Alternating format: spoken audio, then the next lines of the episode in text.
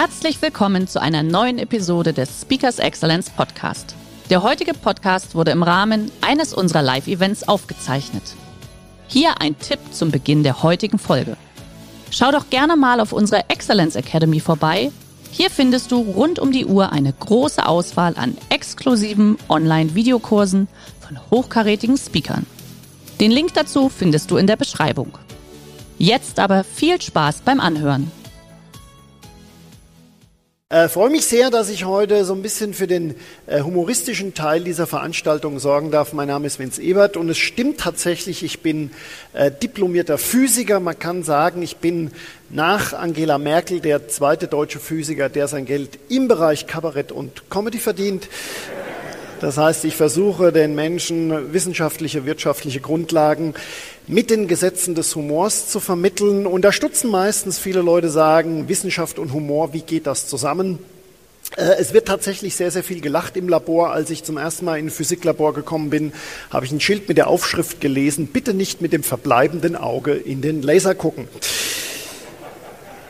Ja, ich sehe, Sie haben Humor, Top-Voraussetzungen für die nächsten äh, Minuten. Ich möchte heute über dieses große Thema Digitalisierung sprechen. Wir haben es heute schon mehrfach gehört. Wozu sind Algorithmen, Big Data Systeme, wozu ist das alles gut? Was können Computer sehr, sehr gut? Und vor allem, und das ist die viel entscheidendere Frage, was können Computer nicht so gut? Wo sind wir Menschen dem Computer überlegen?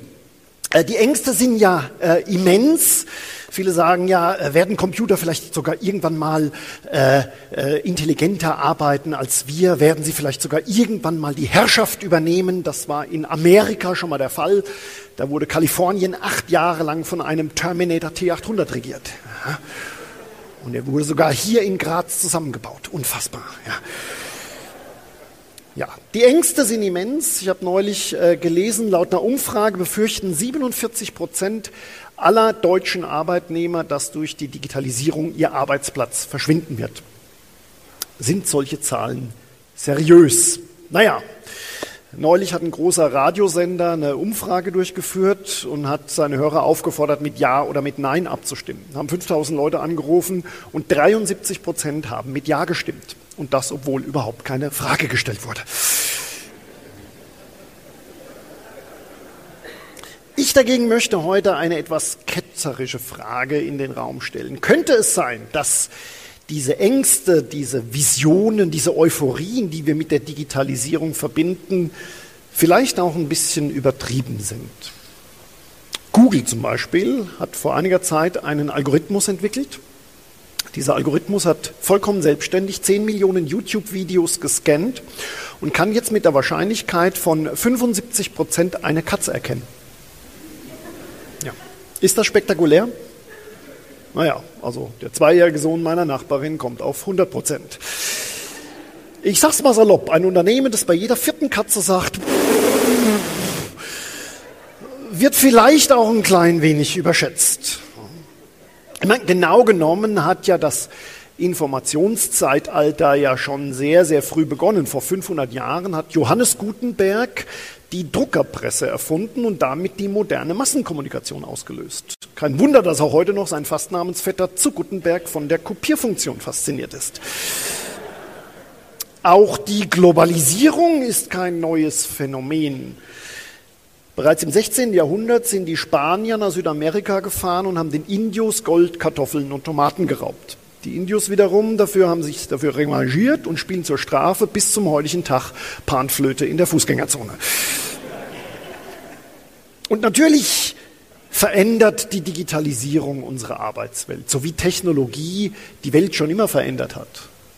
Vor 300 Jahren hat man fast einen ganzen Tag gebraucht, um eine Strecke von 10 Kilometern zurückzulegen.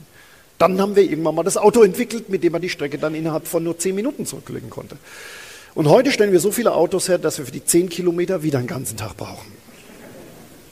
Vielleicht hat Google deswegen auch das selbstfahrende Auto entwickelt. Das könnte ich dann morgens um sechs vollkommen selbstständig in den Stau stellen, damit wir zwei Stunden länger schlafen können, um später dann mit der S-Bahn nachzukommen. Was sich durch die Digitalisierung, durch die moderne Digitalisierung immens verändert hat, ist nicht unbedingt die Masse an Innovation, sondern die Masse an Information. Dieser Datenoverflow, wenn Sie überlegen, 90 Prozent aller Daten sind in den letzten 24 Monaten entstanden. Und dieser Datenoverflow erzeugt einen unfassbaren Stress. Bei mir zum Beispiel hat es dazu geführt, dass ich seit einiger Zeit einen regelrechten Putzzwang entwickelt habe. Davon habe ich noch nichts gemerkt, hat meine Frau gesagt. Klar, weil ich ihn sehr gut unter Kontrolle habe. Ja. Man kennt sich nicht mehr aus. Wenn mir am Wochenende das Druckerpapier ausgeht, rufe ich einen Freund an und sage, komm, fax mir einfach mal schnell 50 Blatt durch. Ja, das, das kluge Umgehen mit Daten ist, das, ist die vielleicht größte Herausforderung unserer Zeit. Ja, weil wir diese ganzen Daten priorisieren, kategorisieren müssen. Und das erzeugt Stress. Oder wie mein Opa immer gesagt hat, je größer der Heuhaufen, umso schlechter findest du die Markt. Big Data Spezialisten sagen jetzt an der Stelle sehr gerne, na ja, aber mit modernem Datenmanagement ist das ja inzwischen überhaupt kein großes Problem mehr. Und teilweise haben sie sogar recht. Haben Sie vielleicht mitgekriegt? Walmart, diese Handelsriese, sie haben vor einiger Zeit einen, äh, die sammeln seit Jahren ihre Kundendaten und die können inzwischen aus dem veränderten Kaufverhalten von jungen Frauen ziemlich präzise vorausberechnen, ob diese Frauen schwanger sind. Und zwar früher, als den Frauen selbst bewusst ist. Macht mir persönlich ein mulmiges Gefühl. Deswegen schlage ich ja seit einiger Zeit zurück und kaufe einmal die Woche im Supermarkt Produkte, die überhaupt nicht zusammenpassen. Eine Flasche Weizenkorn, zwei Rollen Zahnseide und die Emma.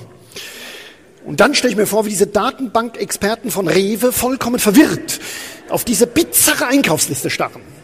Was zum Teufel ist das für ein Konsument? In welches soziodemografische Cluster gehört der? Ist der vielleicht sogar schwanger? Man weiß es nicht. Und damit sind wir schon beim großen Knackpunkt von Big Data von Datensystemen. Daten legen sich nicht von selbst aus. Es braucht immer einen menschlichen Blick auf die Sache. Wenn Sie einem Computer ein Bild von einer Musikkassette und einem Bleistift zeigen, hat der keine Ahnung, was das bedeuten soll. Gut, das haben 20-Jährige auch nicht, aber das ist ein anderes Thema. Möchte die, die Macht von moderner IT, von Algorithmen, von Big Data gar nicht in Abrede stellen. Damit können wir inzwischen äh, Unwetter vorausberechnen, wir können Logistikketten optimieren und wir können auch ziemlich gute hm, Voraussagen über bestimmte Zielgruppen machen. Aber Big Data-Systeme haben eben immer auch ganz natürliche Grenzen, weil sie immer nur Korrelationen und keine Kausalitäten erkennen können. Es wird oft verwechselt. Ich zum Beispiel komme ursprünglich äh, aus einem sehr, sehr ländlichen Bereich in Deutschland, aus dem bayerischen Odenwald aus Amorbach. Kennt das jemand hier? Amorbach? Ja, zehn Häuser, zwei Kirchen, der Rest Attrappen. Ja, oder anders gesagt, 4000 Einwohner, drei Nachnamen. ja. ja. eine der wenigen Städte, deren Stadtplan im Maßstab 1 zu 1 rauskommt, sozusagen. Und unter anderem ist es auch eine extrem katholische Ecke. Ja. Äh, und ich kann mich erinnern, ich habe äh, als Kind wurde ich natürlich gezwungen, jeden Sonntag brav in die Kirche in Gottesdienst zu gehen. Und das habe ich auch gemacht. Nur ein einziges Mal habe ich geschwänzt. Und drei Tage später starb der Papst. Das hat mich jahrelang beschäftigt, weil ich eine Korrelation mit einer Kausalität verwechselt habe. Und in diese Falle tappen selbst Menschen, die sich sehr gut mit Zahlen auskennen. Später dann im Studium habe ich mal auf einer Semesterparty mit meinem Statistikprofessor angestoßen, ohne ihm dabei in die Augen zu gucken. Und er sagte noch zu mir, ja, Herr Ebert, jetzt haben Sie sieben Jahre schlechten Sex. Und er hat recht gehabt. Gibt es jemand hier im Raum, der schon mal sein Glück auf Parship versucht hat? oh ja, sehr schön. Das finde ich ja schön, dass Sie sich melden. Das hat's geklappt? Furchtbar, fantastisch, hervorragend. Darauf wollte ich, also nicht fantastisch für Sie, aber darauf wollte ich eigentlich raus. Ich habe das nämlich auch mal gemacht, rein aus Recherchezwecken natürlich. Äh, und das kennen Sie am Anfang, muss man da immer einen sehr, sehr detaillierten Fragebogen ausfüllen. Also quantitative Fragen, aber auch qualitative Fragen. Welche Persönlichkeitseigenschaften erwarten Sie von Ihrem Partner? Welche Eigenschaften erwarten Sie von Ihrem Haustier? Gibt es eventuell Übereinstimmungen? Mit welcher Sportart würden Sie Ihre letzte Beziehung vergleichen? Tennis, Marathon, Kleinkaliberschießen, also solche, solche Sachen. So. So, und dann werden all Ihre Ergebnisse, Ihre Antworten, wird dann in eine Datenbank, wird das alles eingegeben und äh, dann gleicht der Computer Ihre persönlichen Antworten mit allen potenziellen Partnern ab und bei genügend hoher Übereinstimmung wird man dann einander vorgestellt. Und auf dieser Basis verliebt sich dann alle elf Minuten ein Single. So. Das hört sich im ersten Moment toll an, oder? Aber wenn man sich mal die Mühe macht und diese elf Minuten aufs Jahr hochrechnet und mit der Anzahl aller möglichen Parship-Mitgliedern abgleicht, kommt man zu einem ziemlich frustrierenden Ergebnis. Wenn sich von fünf Millionen deutschen Parship-Mitgliedern alle elf Minuten einer verliebt, dann gehen im Jahr 99 Prozent der Mitglieder leer aus.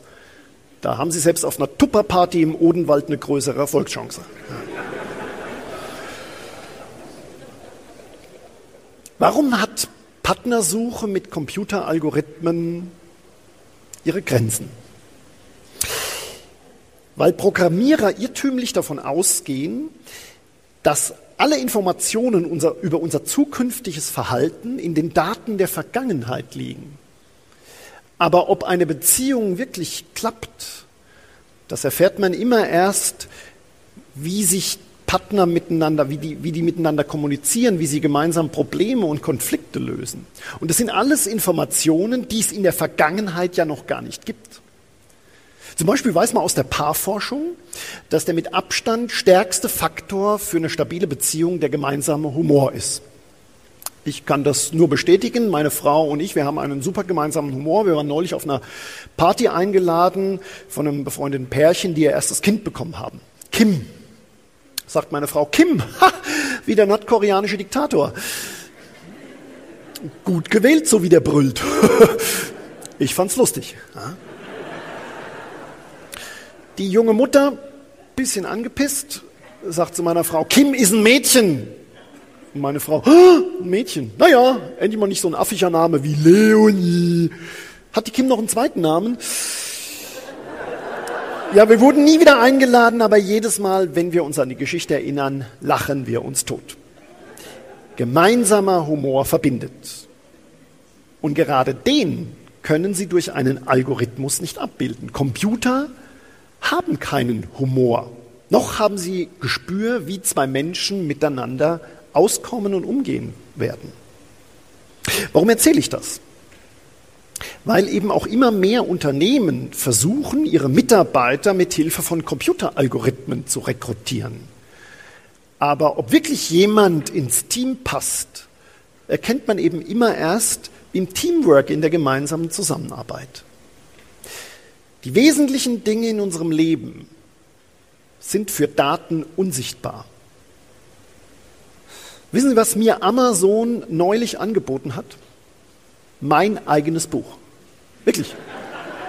Und das Verrückte ist, ich habe es tatsächlich bestellt. Ja, es ist, ist auch nicht so schlecht. Ja, das. Einige sagen jetzt vielleicht, na ja, mit Hilfe von dieser künstlichen Intelligenz, da sind wir schon ganz dicht dran, dass Computer irgendwann mal intelligenter und kreativer werden. Immerhin ist es vor einiger Zeit einer Maschine gelungen, den weltbesten Spieler in dem Brettspiel Go zu schlagen. Aber ist eine Maschine, die uns im Schach oder im Go schlägt, wirklich intelligent?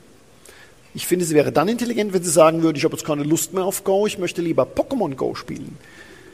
Denn um so etwas zu tun, brauchen sie tatsächlich etwas typisch Menschliches. Ein Bewusstsein. Eine Vorstellung davon, was sie tun möchten und vor allem, wer sie selbst sind. In einfachen Ansätzen haben das auch Tiere. Wenn Sie einem Schimpansen einen roten Fleck auf die Stirn malen und ihn vor einen Spiegel setzen, dann checkt der, dass er sich selbst im Spiegel sieht und greift sich an die Stirn. Das können nur ganz wenige Tiere. Und auch der Odenwälder tut sich teilweise schwer. Vor allem in der Bockbierzeit. Wenn Sie dann einen Odenwälder Ureinwohner vor einen Spiegel setzen, dann stutzt er kurz und holt die Mau-Mau-Karten raus. Aber es ist wenigstens seine eigene Entscheidung. Computer können das nicht. Die haben keine Ahnung, was sie tun, und vor allem, warum sie es tun.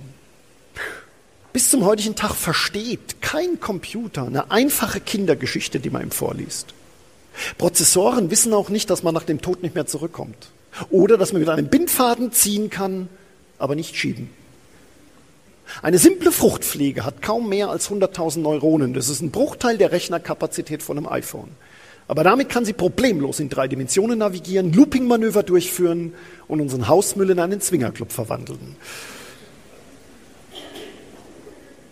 Zahlen oder Algorithmen sind tolle Tools, aber sie werden wahrscheinlich nie die menschliche Kreativität ersetzen, weil sie vollkommen anders arbeiten als das menschliche Gehirn. Der heutige Vortrag hat dir gefallen? Dann schau dich doch gerne auf unserem Kanal um oder sei live bei einem Forum dabei. Weitere Informationen findest du in der Beschreibung. Bis zum nächsten Mal.